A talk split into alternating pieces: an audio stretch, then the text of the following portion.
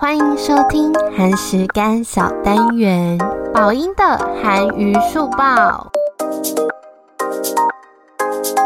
曾演出《寄生上流》我的大叔的韩国影帝李善均爆出涉嫌吸毒，公司只承认诚实接受调查，尚未认罪。原来事发后，他遭一名共毒商勒索，并汇款三点五亿韩元。这部分公司已向共毒商提告。目前涉案八人遭调查，其中媒体透露，知名企业孙女和练习生涉案，让韩网疯猜就是朴有天的前女友黄河娜和 UP 的旧爱韩瑞希。不过这份名单尚未被证实。最初韩媒报道，L 姓男星出道现索权指向李善君，媒体就挖出三年前有一位巫女算八字时早就神预言，看到李善君被上铐的画面非常惊讶。节目组追问是否他染毒品，巫女点头，还怒骂李是混蛋。努力这么久，别忘记初心，因为声誉是逐步建立起来的。最惊人的地方是他居然点出要小心十月份，恰巧跟最近的事情吻合。这段影片被挖出来之后，让网友们毛骨悚然，大家都说要去找他算命，不过还没追踪发现。该名巫女已经于两年前因身体状况不佳过世。所以我看完这新闻非常震惊，因为李善均的形象蛮好的，而且觉得那位巫女实在太神了，连十月都算得如此精准，可能是不小心泄露了天机。那李善均涉嫌染大麻的新闻爆出之后，